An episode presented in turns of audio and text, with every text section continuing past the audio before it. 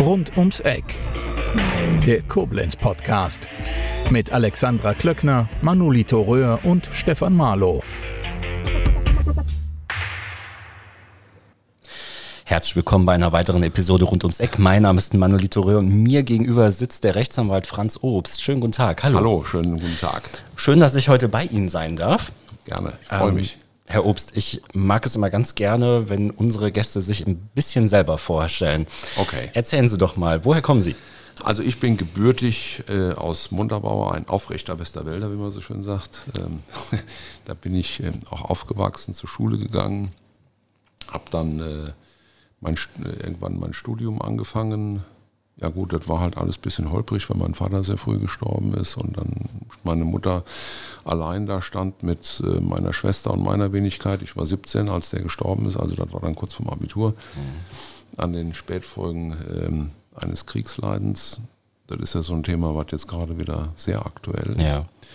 Und ja, und dann musste man halt gucken, wie man das mit dem Studium auf die Reihe kriegt. Meine Mutter hat mich unterstützt, soweit sie das konnte, aber das war halt ein bisschen wenig mit Halbwaisenrente und so. Und dann habe ich halt während des Studiums immer nebenher gearbeitet. Ne? Dann habe ich halt, weil ich auch drei Semester klassische Archäologie studiert habe, bin ich ja mal eine Zeit lang auch nach Rom als Reiseleiter gefahren und später habe ich dann, das war halt eine brotlose Kunst, da hast du gerade so ein bisschen Taschengeld gehabt.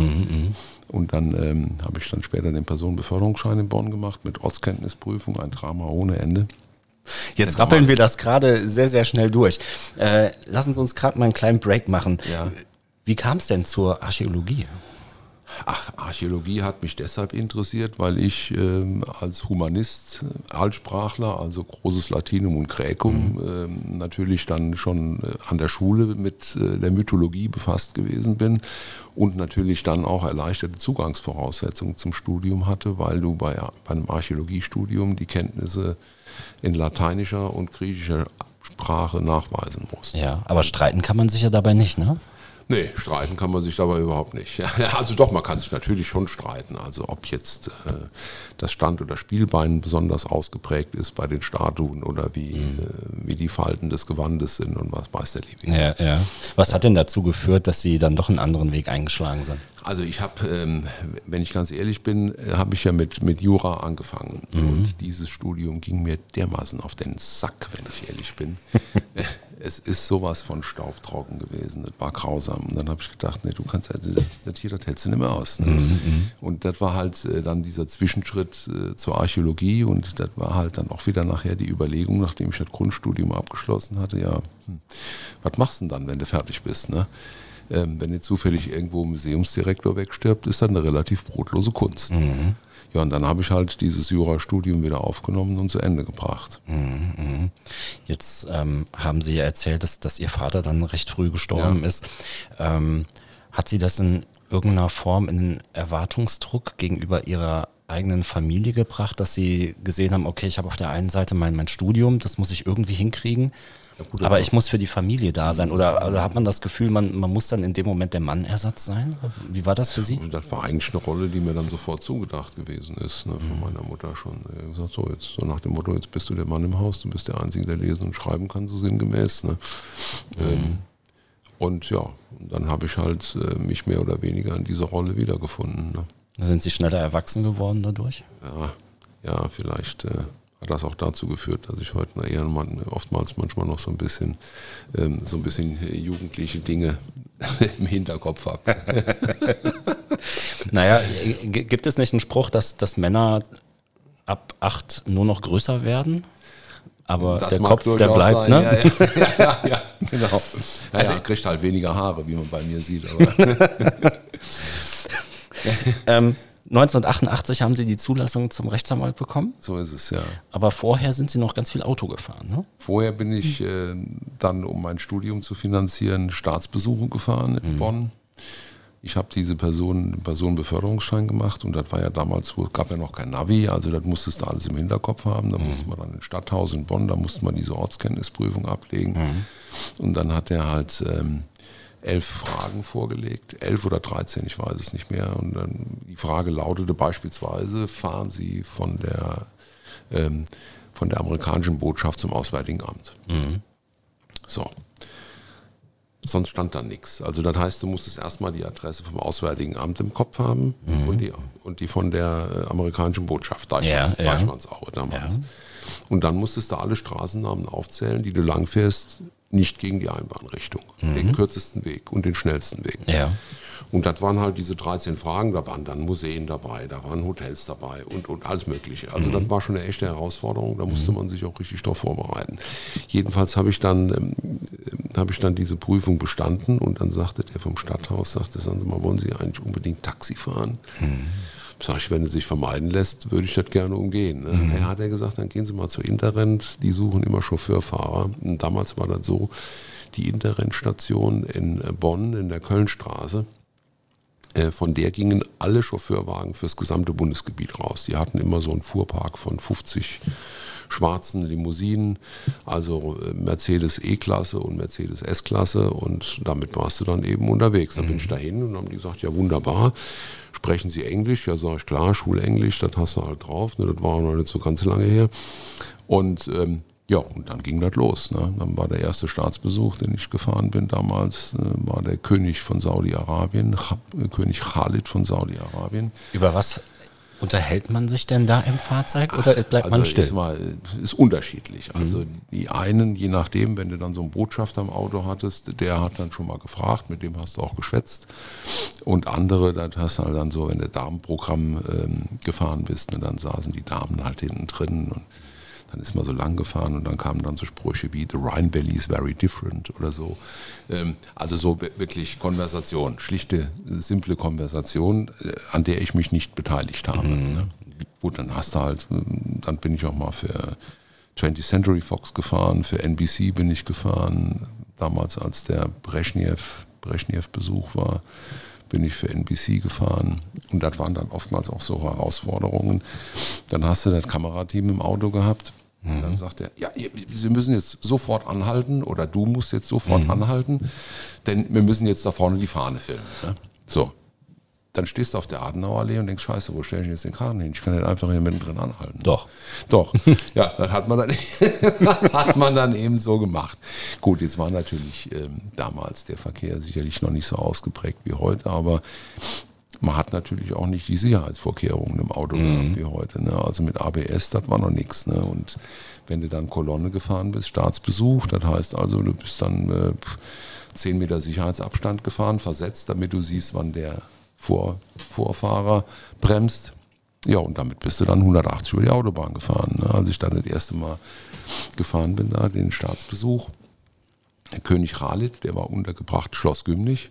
Das war ja damals so die, äh, die Unterbringungsmöglichkeit des Staates, weil der Petersberg, der war damals in der Sanierung. Ja, und dann sind wir halt über die Autobahn gefahren ne, mit, dem, mit dem Khalid. Endlose Kolonne, bestimmt 40 Fahrzeuge. Alle dann mit entsprechendem Tempo, Sicherheitsstufe 1. Das heißt, ähm, alle 100 Meter stand einer auf der ganzen Strecke auf der Autobahn mit angeschlagener Maschinenpistole. Ja, dann ging es durch. Wie, wie, wie war das denn für Sie? Ähm, hatten Sie da so ein bisschen Flitzpiepe oder dachten Sie, oh Gott, ich bringe jetzt halt irgendwen einfach von A nach B? Ach, das war schon ein, ein, ein, neues Gefühl. Ne? Also das kanntest du ja vorher so gar nicht. Ne? Also als ich da das erste Mal in dem Karren drin gesessen habe, das war schon Hammer. Werde ich nie vergessen. Dann sind wir auf der Rückfahrt gewesen und ich war ja nie gewöhnt, Automatikauto zu fahren. Ne? Das waren alles Automatikfahrzeuge. Dann fahren wir von der Autobahn ab. Und dann denke ich, jetzt muss ich mal kuppeln. Ne? Mhm. War halt blöd, gell? Das war eine Vollbremsung. Und dann kam wir Schloss Gümlich an. Dann stieg er aus. Hat doch irgend so ein Idiot Vollbremsung. Ja, sag, hab ich auch gemerkt, war eine Katastrophe. So Aktionen gab es da natürlich auch. Ne? Oder einmal Staatsbesuch Bangladesch. Und Da sind wir, das, da sind wir dann irgendwie noch ein Glasmuseum gefahren nach Rheinbach und mussten aber dann vom Glasmuseum in Rheinbach relativ zügig runter an den Rhein, wieder nach Bonn rein, weil da irgendwie dann so ein Ausflugsdampfer unterwegs war mit den Staatsgästen. Ne? So. Und wir sind dann, da fährst du ja oben so die Autobahn runter, ne? und das ist ja dann, äh, was ist das oben? Ja, Venusberg, ja, mhm. Venusberg. Aber du fährst oben runter, das ist ziemlich, ziemlich steil dann, die Autobahn mhm. da runter, ne? Kennen sie. Ja, ja, ja, genau. So. Ja, und dann ist das ja auch ein bisschen kurvenreich und dann bist du dann mit dem, mit dem, äh, damals was war das, ein 230e, der lief auch ganz ordentlich, da bist du dann da mit 180 Sachen, hingst du da an der Kurve, ne? Und auf einmal denke ich, was passiert denn da vorne? Da kam dann auf einmal so ein Kopf aus dem Seitenfenster, dreht sich in meine Richtung und der Mund ging auf. Und dann habe ich nichts mehr gesehen, weil die ganze, ganze Frontscheibe vollgekotzt war bei mir. also da war dem, da war dem offenbar das Frühstück im Steigenberger nicht so wirklich bekommen ich weiß ja nicht, vielleicht frühstücken die aus normalerweise mal an oder haben ja. damals was anderes gefrühstückt. Jedenfalls ist es dem schlecht geworden. Und dann sind wir unten am Rhein angekommen. Der Karren, der hat gestunken, man hat sich keine Vorstellung von. Ich bin dann sofort mit dem Auto in die Waschanlage gefahren. Das hast du fast nicht ertragen. Ne? Ja, das sind so kleine, so kleine Spielchen nebenbei. Denken Sie da heute so ein bisschen drüber nach und sind glücklich drüber, dass es ein nicht ganz, also nicht ganz normaler ist vielleicht falsch, aber nicht ein ganz gerader Lauf war also zur ich, Berufslaufbahn? Ja, also ich bin da eigentlich dankbar für, denn mhm. ich sag mal, man hat heute, was ich so mitbekomme, auch wenn du mal Referendare hast oder mhm. so, ähm, hast du nicht mehr diese Möglichkeiten oder das wird auch gar nicht mehr wahrgenommen, dass mhm. man nebenher noch arbeitet, mhm. irgendwo äh, noch ein bisschen was macht. Und ich meine, das war halt schon interessant. Sowohl die Reiseleitertätigkeit wie auch die Tätigkeit äh, da als Staat. Du hast alle möglichen Leute kennengelernt. Mhm. Ich habe ja auch dann, einmal habe ich bei einem, äh, Aluminiumwerken VAW gearbeitet in Semesterferien in Bonn. Dann habe ich ähm, mal auf dem Finanzamt gearbeitet also das war, das war aber immer interessant, weil du halt einfach auch mit allen möglichen Leuten zusammengekommen bist und mhm. hast von allen möglichen Leuten nochmal äh, Dinge gehört. Wie war das denn so mal auf dieser Seite zu sein? Ach, das war jetzt eigentlich völlig unspektakulär. Ne? Das muss, muss, muss, man wirklich mal so sagen. Ne? Also die schönste, die, die schönste Nebentätigkeit war in der Tat diese Staatsbesucherei, mhm. wobei die sich ja nicht nur auf die Staatsbesuche beschränkt hat. Dann bin ich mal Olympischer Kongress gefahren in Baden-Baden, mhm. dann bin ich gefahren Maximilian Schell für eine äh, für damals eine Filmpremiere in Bochum. Also das waren schon abgefahrene Sachen. Mhm. 88 ja. war dann Startschuss und 89, ja, wenn ich es richtig gelesen habe, haben Sie dann Ihre, genau. genau. Mhm. Der erste Standort war schon hier in der Löhrstraße oder? Der erste Standort war äh, sofort in der Löhrstraße, nur weiter Richtung Bahnhof. Ja. Wie war das denn für Sie, als Sie das erste Mal den Schlüssel umgedreht haben? Ach, ich meine, das war natürlich schon ähm, oft ein interessant, ja, wie soll ich das sagen? Also da machst du dir dann natürlich schon Gedanken. Ne? Du mhm. denkst, ach Gott, jetzt bist du hier Verpflichtungen eingegangen, du hast Kanzleiräume angemietet, du hast äh, Personal eingestellt und jetzt muss man mal gucken, ob das überhaupt so funktioniert. Mhm. Ich meine, das ist ja auch eine wirtschaftliche Herausforderung. Ja, ja. Ne? Wie hat man denn so auf sich aufmerksam gemacht? Also ich habe, ähm, ich bin ja kein Koblenzer, ne? Ich, mhm. also ich kannte hier so gut Deutsch keine mhm. Sau. Mhm. Ja wie hat man auf sich aufmerksam gemacht? Ja, durch Vereinstätigkeit, halt mhm. durch auch teilweise spektakuläre Prozesse dann im weiteren Verlauf. Ja. Gut, ich war halt äh, damals auch schon beim, Mieterbund mhm. verbandelt und habe da als Berater gearbeitet und dann kam ich ja irgendwann in, ja, habe ich dann nur noch Vorstandstätigkeit gemacht. Mhm. Ja, dann seit 2004 auch Landesvorsitzender vom Deutschen Mieterbund. Mhm. Ähm, ja, ich sag mal, äh, das hat am Anfang schon ähm, wesentlich dazu beigetragen, weil das im Wesentlichen auch Mietsachen gewesen sind. Mhm. Ja, und irgendwann kamen dann die Strafsachen, weil mir dann einfach Spaß gemacht hat. Und dann habe ich ähm, relativ frühzeitig habe ich dann noch den Fachanwalt für Strafrecht gemacht. Das war damals, kamen die Fachanwälte gerade so auf. Und dann habe ich diesen Lehrgang gemacht. Da mussten wir aber dann nachher noch, wer weiß, welche Listen ausfüllen, um dann diese Fachanwaltsbezeichnung verliehen zu bekommen. Das hat dann etwas mehr Zeit in Anspruch genommen, zumal ich halt damals dann auch schon einige Strafprozesse hatte, die mich sehr in Anspruch genommen hatten, so ein Baumafia-Verfahren, dann diese Baumser-Missbrauchsprozesse in Mainz und so. Das war schon anstrengend. Und wenn du da mal so 112 Hauptverhandlungstage in so einem Prozess gehockt hast, der auch bundesweit ähm, Interesse erregt, und da ging das auch los dann mit den Interviews. Ne? Da hast du dann, ähm, ja, dann hast du ZDF frontal, dann war, keine Ahnung, alle möglichen Nachrichtensender, dann kam RTL, dann kam dieser, dann kam jener, dann, ja, dann bist du irgendwohin eingeladen worden, dann war ich irgendwann beim Frühstücksfernsehen in Sat 1 und äh, weiß der liebe Himmel, also, das waren halt so Dinge, die dann die dann eigentlich in Zusammenhang mit den Prozessen kamen. Mhm. Ist das denn so eine, so, eine, so eine Medienaufmerksamkeit, die Sie gerne gehabt haben oder waren Sie immer froh, wenn Sie wieder gegangen sind? Eigentlich war ich anfangs immer froh, wenn sie wieder gegangen sind. Mhm. Denn ich, also ich werde, äh, mir ging der Arsch auf Grundeis, als sich der erste, erste Sender bei mir angemeldet hat und ich gedacht, ach du Scheiße. Den Tisch aufgeräumt? Ja, ja, so ein bisschen, so ein bisschen zumindest. Ne? Ich meine, die haben ja dann immer ihre eigenen Vorstellungen, wie der Tisch so auszusehen hat. Mhm. ähm, aber das war, das war eine Katastrophe. Ja. Ja. Also da war ich wirklich unruhig. Das hat sich dann mit der Zeit etwas gelegt. Ja. ja. Ähm, Gerade im Bereich Strafrecht, gibt es da schon mal den Moment, dass Sie etwas auf den Tisch bekommen und denken, das ist nicht, das ist nicht so passiert? Das ist niemals so gewesen. Also, dass Sie selbst überrascht sind von dem Mandat, was Sie da eventuell annehmen und denken, meine Güte.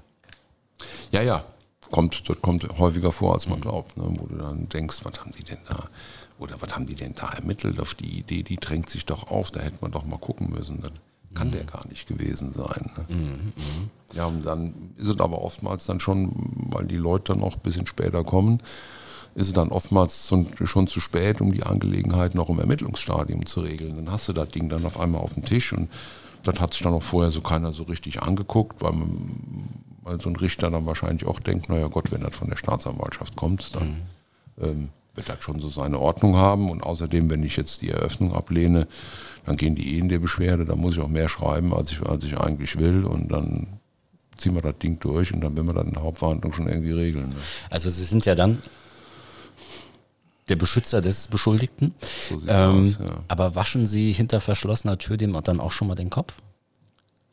Natürlich bekommen die von mir äh, reinen Wein eingeschenkt. Ne? Mhm. Also ich werde da keinen mehr erzählen, hören Sie mal, das kriegen wir alles mit links. Und also die, ich sage denen dann schon, äh, wo der Hammer hängt. Oder mhm. auch wenn ich, wenn du mal so, so einen Jugendlichen oder Heranwachsenden hast, pff, die haben dann manchmal äh, haben die dann schon mal so eine richtige Ansprache nötig, ne? wo du dann sagst, Junge, also so wird das nichts, wenn, wenn du so weitermachst, kannst du schon mal ein Dauerabonnement bei irgendeinem Strafverteidiger buchen und irgendwann äh, wirst du dich auf einen längeren Aufenthalt an anderer Stelle einstellen müssen. Werden Sie da denn nicht schon mal vom engeren Umfeld gefragt, Mensch, wie kannst du das denn machen, ähm, jemanden, der sowieso im Unrecht ist, auch noch vertreten? Ja, ich meine, man ist ja, das äh, hatte ich ja unlängst noch im Fall gehabt, man ist halt schnell, ähm, oder man ist halt schnell, oder der, der Betreffende ist halt schnell vorurteilt ausgesetzt. Mhm. Ne? Also ich habe das ganz deutlich und dramatisch erlebt, damals in dem Baumser Missbrauchsprozess. Ja. Ähm, die ja am Ende des Tages die Angeklagten alle, nicht zuletzt dank meiner segensreichen Tätigkeit, freigesprochen worden sind. Mhm. Aber da habe ich Drohanrufe zu Hause gehabt. Ne? Mhm. Wie können Sie so jemanden verteidigen? Ne? Die haben da die Kinder geschändet und, und, und. Und da war an der ganzen Nummer war ja gar nichts dran. Zu dem, äh, zu dem Zeitpunkt schon verheiratet gewesen? Oder? Ja, ja, ja, ja. ja. Wie, wie ist denn die Frau damit umgegangen? Ach, das ging eigentlich, aber da hatten, hatten wir gerade mal unsere Tochter auch zur Welt gekommen. Ne? Mhm. Ne?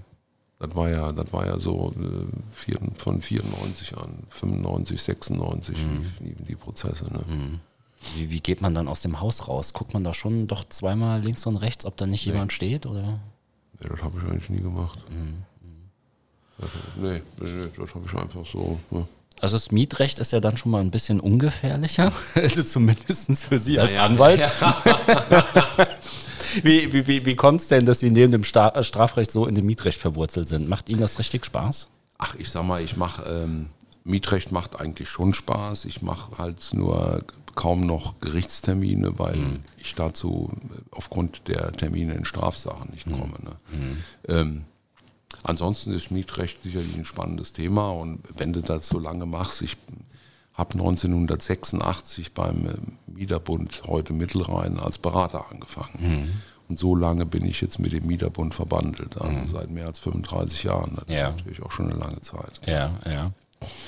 Sie sind ja dann irgendwann mal ähm, gecastet worden. Ja.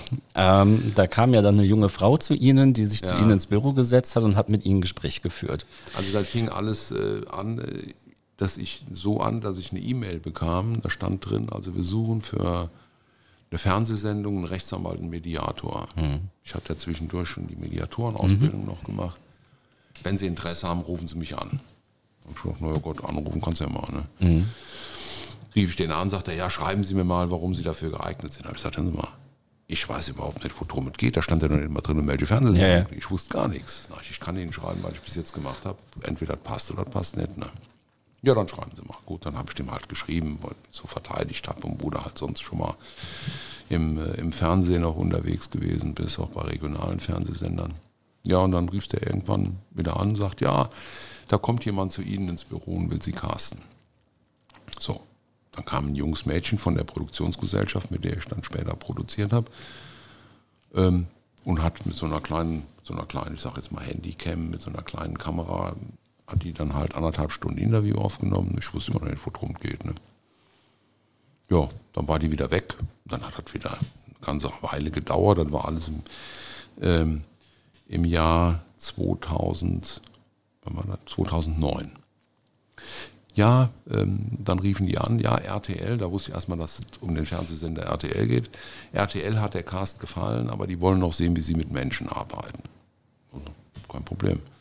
Dann haben wir noch zwei Drehs mit, ähm, mit, mit äh, fremden Dritten gemacht, die halt Probleme hatten mit Nachbarn. Mittlerweile wurde mir dann noch so langsam offenbar, um welches Thema es ging. Und ähm, ja, und dann habe ich wieder eine ganze Weile nichts gehört. Das war, da war, da, da war Februar 2010.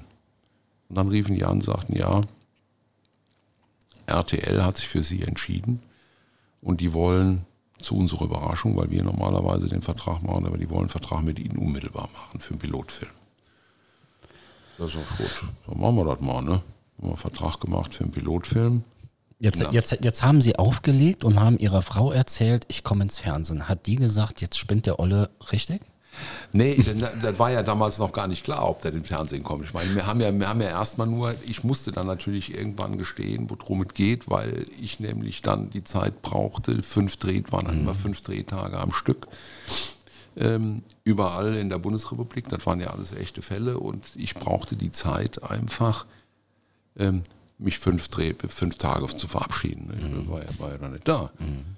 Und dann war die einzige Zeit, das einzige Zeitfenster, was ich gerade frei hatte, war der eigentlich mit der Familie, also mit, mit Frau und Kind geplante Urlaub im Schwarzwald. Mhm. Da habe ich gesagt, komm, das geht halt jetzt nicht anders, dann müssen wir das mal so machen. Ja, und dann, äh, ich habe erst im Nachhinein erfahren, dass die da 150 Leute gecastet hatten, ja. Um für, für, diese, für diese Sendung. Hey, jedenfalls haben wir dann den Pilotfilm abgedreht. Ja, dann habe ich auch ewig nichts mehr gehört. Mhm. Ne?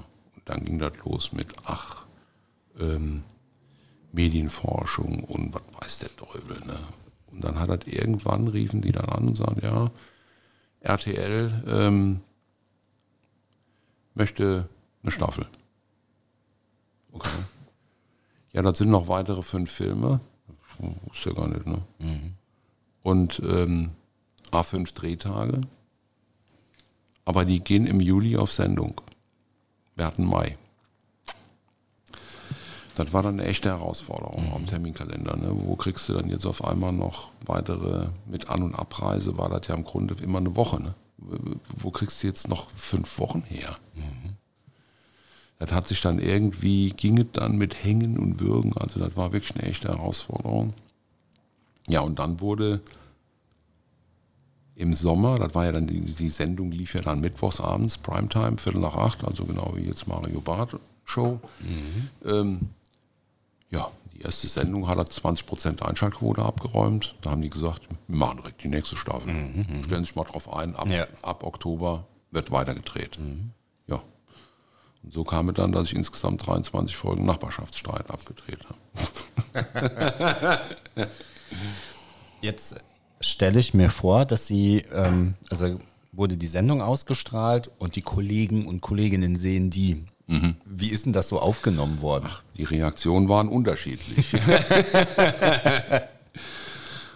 ähm, die einen haben halt gesagt, sowas würde ich ja nie im Leben machen. Stell dir mal vor, jetzt ist der da an so einem Privatsender unterwegs. Das ist ja unterirdisch. Die anderen haben gesagt, ach, das finde ich auch klasse, dass du das machst. Ne? Und ich meine, das ist halt natürlich dann auch so gewesen. Ich war zwar vorher schon in Koblenz einigermaßen bekannt, aber wenn du dann, dann, dann war es halt nicht nur in Koblenz. Ne? Wenn mhm. du dann irgendwo hingefahren bist, ja. dann ähm, ja, können wir mal ein Bild machen oder mhm. keine Ahnung. Ne? Schon mal Unterwäsche im Briefkasten gehabt? Nein, nein, nein, nein, nein, nein, nein, nein, nein, nein, nein, nein. Ich habe in Ihrem ähm, Lebenslauf gelesen, ich muss es aber ablesen, Sie waren Jurymitglied in der Initiative für sozialkompetente Hundehalter. Ja. Ich kann mir gar nichts drunter vorstellen. Ich habe es extra nicht gegoogelt, weil ich es von Ihnen hören will. Ach so, okay. Ja, also die Initiative, die ist mittlerweile auch ein, eingedampft, weil das so nicht mehr funktioniert ja. hat. Aber es gab halt dann äh, Projekte, die dann von der von dieser Jury äh, dann als besonders ähm, belohnenswert mhm. äh, hervorgehoben worden sind, etwa dass Kommunen beispielsweise diese diese Ständer da aufstellen, wo ja. diese, wo diese Co-Tütchen mhm. drin sind und so. Mhm. so solche Dinge gab es halt da. Ne? Und, ja. und auch ähm, dann von, ähm, von Futtermittelproduzenten haben, wurden dann auch irgendwelche Preise ausgelobt oder sowas. Ne? Also ja. das, war, das war eigentlich so eine ganz lustige Angelegenheit, aber das war halt vom, ähm, vom Einsatz her einigermaßen überschaubar. Ne? Mhm. Ähm, okay. Ähm, der Zeitpunkt damals, als Sie die Rechtsanwaltskanzlei gegründet haben, zu heute. Ähm, mhm. Wo sind denn die Hürden von früher zu heute? Weil der, also soweit ich mich erinnern kann, waren es ja wesentlich weniger Rechtsanwälte, äh, Rechtsanwälte, die einen Standort hier hatten, als es heute ist. Heute hat man ja so eine richtige Flut, oder nicht? Ach, das will ich so gar nicht sagen. Also ich sag mal, ähm, der Trend geht ja heute eher zur Großkanzlei. Mhm. Also, und es sind eigentlich nicht mehr viele, die sich wirklich selbstständig machen. Mhm. Vor dem Hintergrund kann man auch nicht sagen, dass es jetzt wesentlich mehr Anwälte gäbe. Ich sehe halt das Problem, dass es wesentlich weniger Juristen gibt oder Volljuristen gibt, also Leute, die das zweite Staatsexamen noch machen, weil ähm, wenn man sich so anguckt, ähm, also als ich die Referendarzeit gemacht habe, und du musst ja, um Rechtsanwalt zu werden, die sogenannten mhm. Befähigung zum Richteramt haben, also sprich zwei Staatsexamen. Mhm. Da hatten wir parallel drei Referendararbeitsgemeinschaften. A, ich sage jetzt mal 18 bis 20 Teilnehmern. Heute sind die froh, wenn sie, gelegentlich sogar froh, wenn sie eine Arbeitsgemeinschaft vollkriegen. Mhm.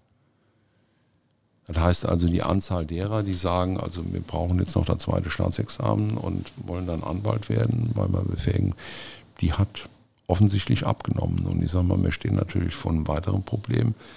Die geburtenstarken Jahrgänge, zu denen ich ja auch zähle, die gehen so langsam alle in Rente oder hören auf. Mhm. Und dann weiß ich nicht, wo die Reise hingeht. Ne? Mhm.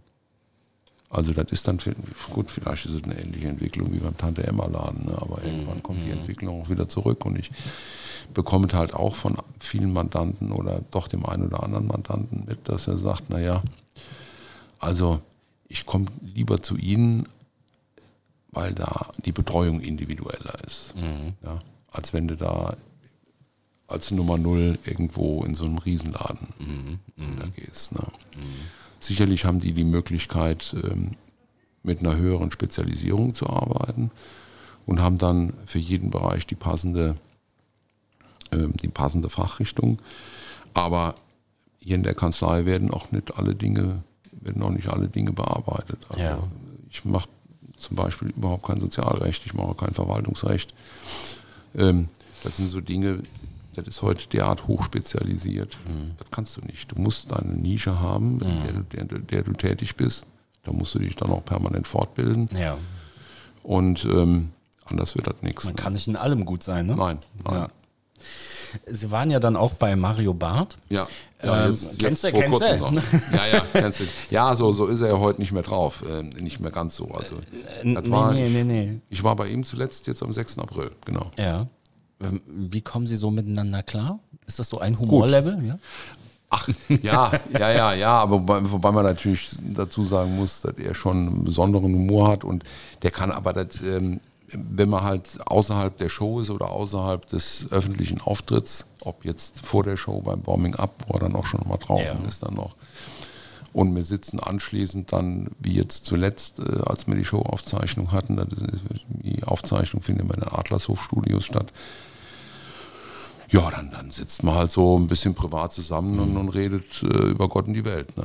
Also das, ist, das war eigentlich, dann hat er sogar, als wir jetzt zuletzt da hatten, hat er, hat er abends noch selber Currywürstchen gemacht. Ne? Ach ja. Ja, ja. Ähm, Sie sitzen ja dann in der Maske. Unterhält Ja. man sich da? Ja, klar. Ja. Ja, ja. Ja, also er hat einen abgetrennten Bereich, er hat eine eigene Maske. Ja, ja. ja, ja. Wie fühlt sich das so angepudert zu werden? Ach ja, gut, ich bin immer froh, wenn ich das, wenn ich das wieder aus dem Gesicht habe. Ne? Nur das Gesicht oder wird die Glatze direkt Ja, die mitgepudert? Glatze muss mitgepudert werden, sonst, sonst glänzt die ja zu sehr. Ne? Ich müsste die Scheinwerfer ausmachen. Ähm, ich habe so ein bisschen beim, beim Recherchieren eine Musikgruppe gefunden. Das ist die Franz Obst Bierkapelle. Hat die irgendwas mit Ihnen zu tun? Nee. Nein? Nee, nee, also das, Okay, mir, das sind mir- das, mir, das mir jetzt völlig neu. Die Franz Obst Bier, zumal ich überhaupt kein Biertrinker bin. Also, Einfach mal bei YouTube ja, eingeben. okay, Kommen Sie direkt okay, hin. Okay. Ähm, gehen wir nochmal zurück. Ähm, gibt es irgendwas, wenn Sie heute drüber nachdenken, so aus, aus Ihrer Jugend, was Sie gerne anders gemacht hätten? Dass Sie denken, Mensch, das, das war ein Fehler, wenn ich das mit meinem Wissen heute nochmal. Also was ich definitiv gerne gemacht hätte, gut, vielleicht äh, hat man noch Gelegenheit dazu, ich hätte gern Saxophon gelernt. Spielen Sie denn noch ein anderes Instrument oder wäre Saxophon ähm, Ihr? Ähm, ja, ich habe ich hab Gitarre, Konzertgitarre gelernt, Mhm. aber äh, ja, die habe ich aber schon ewig nicht mehr gespielt. Also ich, da, da müsste ich jetzt wahrscheinlich nochmal bei Null anfangen. ne, Was, was hätten Sie denn gerne musiziert? In welche Musikrichtung wären Sie denn Also ich hätte gern so, so ja, Jazz. Jazz wäre gut gewesen. Ja. Ne? Deshalb war das eigentlich mit dem Saxophon immer etwas, was mir sehr viel Freude gemacht hätte, aber das, dazu ist es halt nicht gekommen.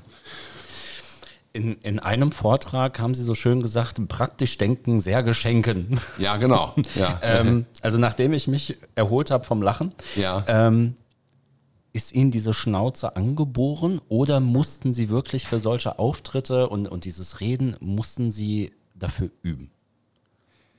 Ach, das, ja, Es gibt ja Leute, Also die haben so einen natürlichen Redefluss, ne, die können das einfach. Ja, ja, ne?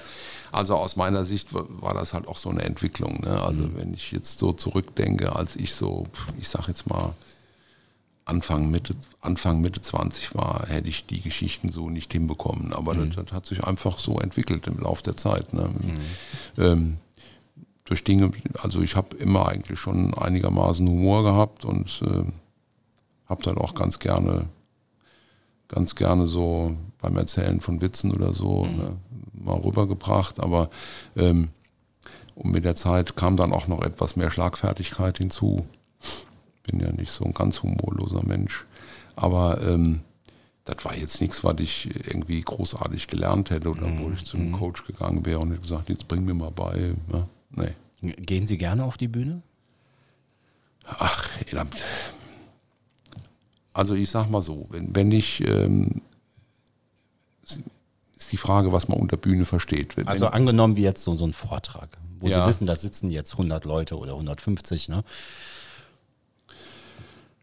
ich sag mal so, das macht mir nichts aus und je nachdem, wenn die Leute mitgehen, macht das auch Spaß.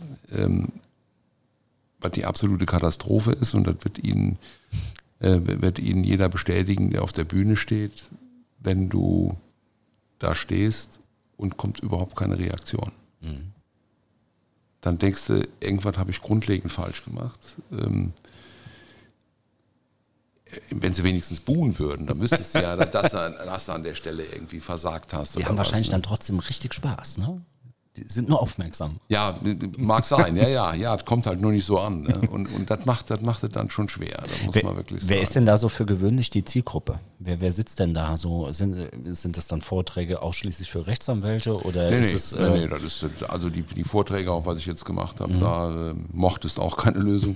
ähm, das ist halt für ein breites Publikum. Ne? Also da, als ich dann im Quatsch Comedy Club in Berlin aufgetreten bin, das war halt ein normales gemischtes Publikum. Ne? Da waren dann, waren so, ich sag jetzt mal querbeet, so ab Mitte 20 bis 60, 70. Gab es denn da nicht vielleicht den einen oder anderen Comedian, der dachte, Mensch, warum muss ich denn jetzt auch noch einen Rechtsanwalt in, in unseren Comedy-Bereich reindrücken? Wir haben ja so schon Schwierigkeiten, eventuell Auftritte zu finden. Das, dazu kann ich jetzt natürlich nichts sagen, aber ähm, mir ist es so nie rübergebracht Okay. worden. Ne? Worauf ähm, sind Sie denn ganz besonders stolz? Worauf bin ich ganz besonders stolz? Da muss ich jetzt wirklich überlegen. Ja, das ist ja immer so eine, ist ja immer so eine Geschichte. So soll man überhaupt auf irgendetwas stolz sein. Ne? Ähm, Also ich glaube, Ihnen würden wahrscheinlich eher Schwächen einfallen. ja, genau, genau, genau, genau. Mir würden eher Schwächen einfallen, als dass ich jetzt sage, also darauf. Du bekommst immer gesagt, Mensch, darauf kannst du doch stolz sein oder so. Ne? Die Frage ist halt, empfindest du das in dem Moment überhaupt so? Ne? Also ich meine, worauf ich besonders, äh, besonders stolz bin, ist, wenn ich mal einen besonders schönen Erfolg hatte in einer, in einer Strafsache. Oder, oder auch, wenn jetzt, sag ich mal, bei irgendeiner, bei irgendeiner Sendung die Quoten durch die Decke gehen, ne? wenn du halt, äh, wenn du halt so äh, den Kurvenverlauf dir anguckst, ne? Ja. dann, dann denke ich schon, ach, das hast du ja mal halbwegs vernünftig hingekriegt. Ne? Welche drei Dinge müssen denn bei Ihnen zu Hause im Kühlschrank immer vorhanden sein? Butter, Gouda und eine gute Flasche Weiß oder Grauburgunder. Ich wollte gerade sagen, das, Trink, das Trinken sollte man ja nicht äh, vergessen. Ähm, wie stellen Sie sich denn Ihre nächsten zehn Jahre vor? Also wenn, wenn die Gesundheit mitmacht, würde ich gerne noch weiter so arbeiten, wie ich, wie ich auch heute arbeite. Und ähm, ja. Und ansonsten halt, ja, ein bisschen Freizeit haben. Was machen Sie denn so in der Freizeit? Also wenn, wenn man Freizeit ein bisschen wandern gehen. Ähm, oder dann auch schon mal in Urlaub fahren, wenn es die Möglichkeiten gibt. Berge oder Meer? Mehr, wenn dann mehr. Also mehr ist für mich diese, diese Weite ist einfach schön. Tja, sonst bisschen, bisschen Autofahren. Autofahren ist jetzt heute auch nicht mehr so der Burner. Ach Gott, irgendwohin muss das ganze Geld doch gehen, oder? Ach, wissen Sie, ich, der Staat hat da immer so blöde Ideen. Ne? Konnten Sie da keinen Einfluss drauf nehmen in Ihrer Zeit beim Finanzamt? Nee, nee, bedauerlicherweise nicht. Nee, nee, dafür war ich damals noch zu jung. Dieses, ähm, wenn man, Sie sagten eben so schön, ne, also dieses mit dem, mit dem Stolz, ähm, haben Sie vielleicht sogar eventuell ein Problem, damit umzugehen, wenn Ihnen jemand sagt, Mensch, darauf kannst du doch stolz sein? Ja, vielleicht so ein bisschen. Ja. Ähm, ich finde es immer toll, wenn, wenn, wenn Menschen sagen, ach, wenn ich das noch kann, dann mache ich auch weiter. Äh, glauben Sie, das ist so ein, so ein Unterschied zwischen generell dem Arbeitgeber und dem Arbeitnehmer im Allgemeinen? Weil, also man kennt ja ganz viele, die entweder sagen, Gott sei Dank, ich nächstes Jahr 65, ich gehe in Ja. Rente. Die sind entweder vielleicht sogar noch topfit, also die Ja, ja. könnten noch. Ja, ja, ja, ja. Oder halt eben Menschen wie Sie, die sagen, Gott, das wäre mein, vielleicht sogar mein Untergang, wenn ich nicht Mhm. mehr arbeiten kann, wenn ich nicht mehr all das um mich herum hätte. Also das, wär, das ist für mich eine hohe Vorstellung. Ne? Ganz abgesehen davon, dass ich halt auch die Erfahrung gemacht habe, dass einige, die ich kenne, die dann gesagt haben, so, ich bin jetzt, ich sag mal 65, ich höre jetzt auf, hab Rente oder Pension oder keine Ahnung. Wenn du die dann zwei Jahre später triffst, das ist ein Bild des Jammers. Ne? Die bauen ab, ne? Ja, Mhm. Und das, das, ist also eine Geschichte, die, die ich ganz schlimm finde. Ne? Mhm. Nehmen wir mal an, Sie würden nicht mehr arbeiten. Ähm, würde der Weg in den Kleingarten führen? Nee. Nein? Nee. Also mit, mit Garten habe ich erfreue mich dran. Ne? Mhm. Das finde ich schön, gerade jetzt im Frühling, wenn dann wieder alles anfängt zu blühen und die, die Bäume werden wieder grün und so, das finde ich ganz toll. Das ist für mich eine, eigentlich die schönste Jahreszeit. Aber selber mal Partei im Nachbarschaftsstreit werden, wäre doch auch mal spannend, oder? Ja, ja, ja, ja, ja. das muss man nicht haben. Waren Sie denn selbst schon mal irgendwie selbst Partei also äh, in einem Nachbarschaftsstreit? Ich klopfe auf Holz. Ich klopfe auf Holz. Ähm, ich habe bisher das große Glück gehabt, dass ich immer mit Nachbarn, äh, Nachbarn hatte, über die man sich beileibe nicht beschweren kann, sondern ja. die halt wirklich ähm, immer sehr umgänglich waren und äh, wir wechselseitig für Dinge ein offenes Ohr hatten. Ja, wir hatten es ja vorhin mit dem äh, Strafrecht, ähm, aber jetzt da gesehen, gab es da auch, also in den Folgen, die Sie da abgedreht haben, mhm. dass Sie dachten, das, das kann doch niemals echt sein. Also, also ich weiß, es ist ja nichts nicht möglich, ne? Aber mhm. ja, ja, ja, es gibt, gab schon total verrückte Sachen, aber ich sag mal, ähm, ich hatte ja selbst in einer Folge äh, den Spaß, dass ich in einem Polizeiauto gesessen habe, weil, weil einer gemeint hat, ich hätte Hausfriedensbruch begangen, weil ich mhm. bei ihm über das Gartentürchen gestiegen bin. Ja. Dann kam die Polizei, das, das, sieht man auch in dem Film, das war damals in Felsdove. Und dann sitze ich im Polizeiauto und unterhalte mich mit dem Polizeibeamten, ganz mhm. freundlich. Ne?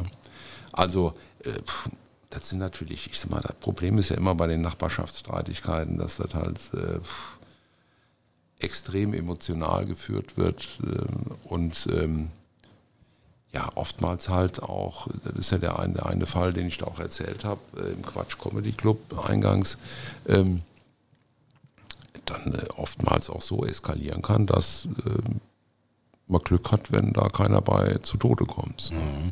Ist, das, ist das so ein falscher Stolz der Menschen, die zu früh eventuell auf die, also ne, wenn man mhm. mal, irgendeine Partei muss ja mal auf die Bremse treten und drüber nachdenken, Mensch, ja. worüber unterhalten wir uns eigentlich? Ja, aber das kriegt keiner hin. Das mhm. kriegt keiner von den Beteiligten alleine hin. Mhm. Dafür bedarf es eines Dritten. Mhm.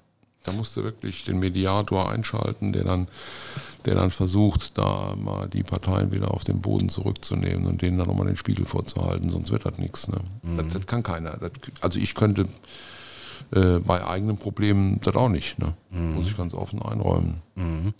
Ist der generell dieser Bedarf an den Mediatoren, äh, kann man das irgendwo ablesen, dass der Bedarf gestiegen ist? Ach, ich sag mal so, also ich sag mal, ist, ich finde das toll, also diese, dass es die Möglichkeit der Mediation gibt und ähm, ist ja mittlerweile auch am, am Gericht eingeführt, dass man halt dann, ähm, dass man halt dann die Möglichkeit hat, äh, den, ich sag jetzt mal, Schlichtungsrichter da einzuschalten. Ne? Mhm. Ähm, das wird, also aus meiner Sicht, ist es einfach so, dass dieses Wort so problematisch ist. Mhm. Das ist zu schwierig, das mhm. versteht keiner die meisten sagen ja dann auch, wir können ja mal eine Meditation machen. Ne? Das hat mit Meditation nicht viel zu tun. Ne? ja. ja, aber da, ich will damit nur sagen, das ist einfach eine Bezeichnung und es ist offenbar auch noch keinem, mir auch nicht was Besseres eingefallen, mhm. außer dass man sagt, eine Schlichtung. Mhm. Ähm, das ist nicht hochtrabend Leuten, genug. Das ne? kommt bei den Leuten so nicht an. Oder mhm. der, der, Begriff ist zu hochtrabend, als dass jetzt einer da drauf springen würde, wie der Johannes auf die Nüsse. Ne? Das ist einfach so. Ja, ja. Haben Sie noch spezielle Pläne in der nächsten Zeit? Ja, irgendwann würde ich gerne nochmal in Urlaub fahren. Was wäre das Ziel? Ach, am liebsten mal wieder ans Meer oder so. Also einfach, ich sag mal so Richtung Süden. Mhm. Im weitesten Sinne Richtung Süden würde ich Ihnen auf jeden Fall gönnen. Ähm, Danke. Herr Obst, ähm, vielen, vielen Dank, dass Sie sich die Zeit für uns genommen haben. Ich danke. Ähm, ich wünsche Ihnen für alles weitere, was bei Ihnen kommt, viel Erfolg. Ähm, demnächst mal wieder im Fernsehen oder ähnliches. Ich bin gespannt. Ähm, vielen Dank. Schönen Tag. Ja, danke ebenso.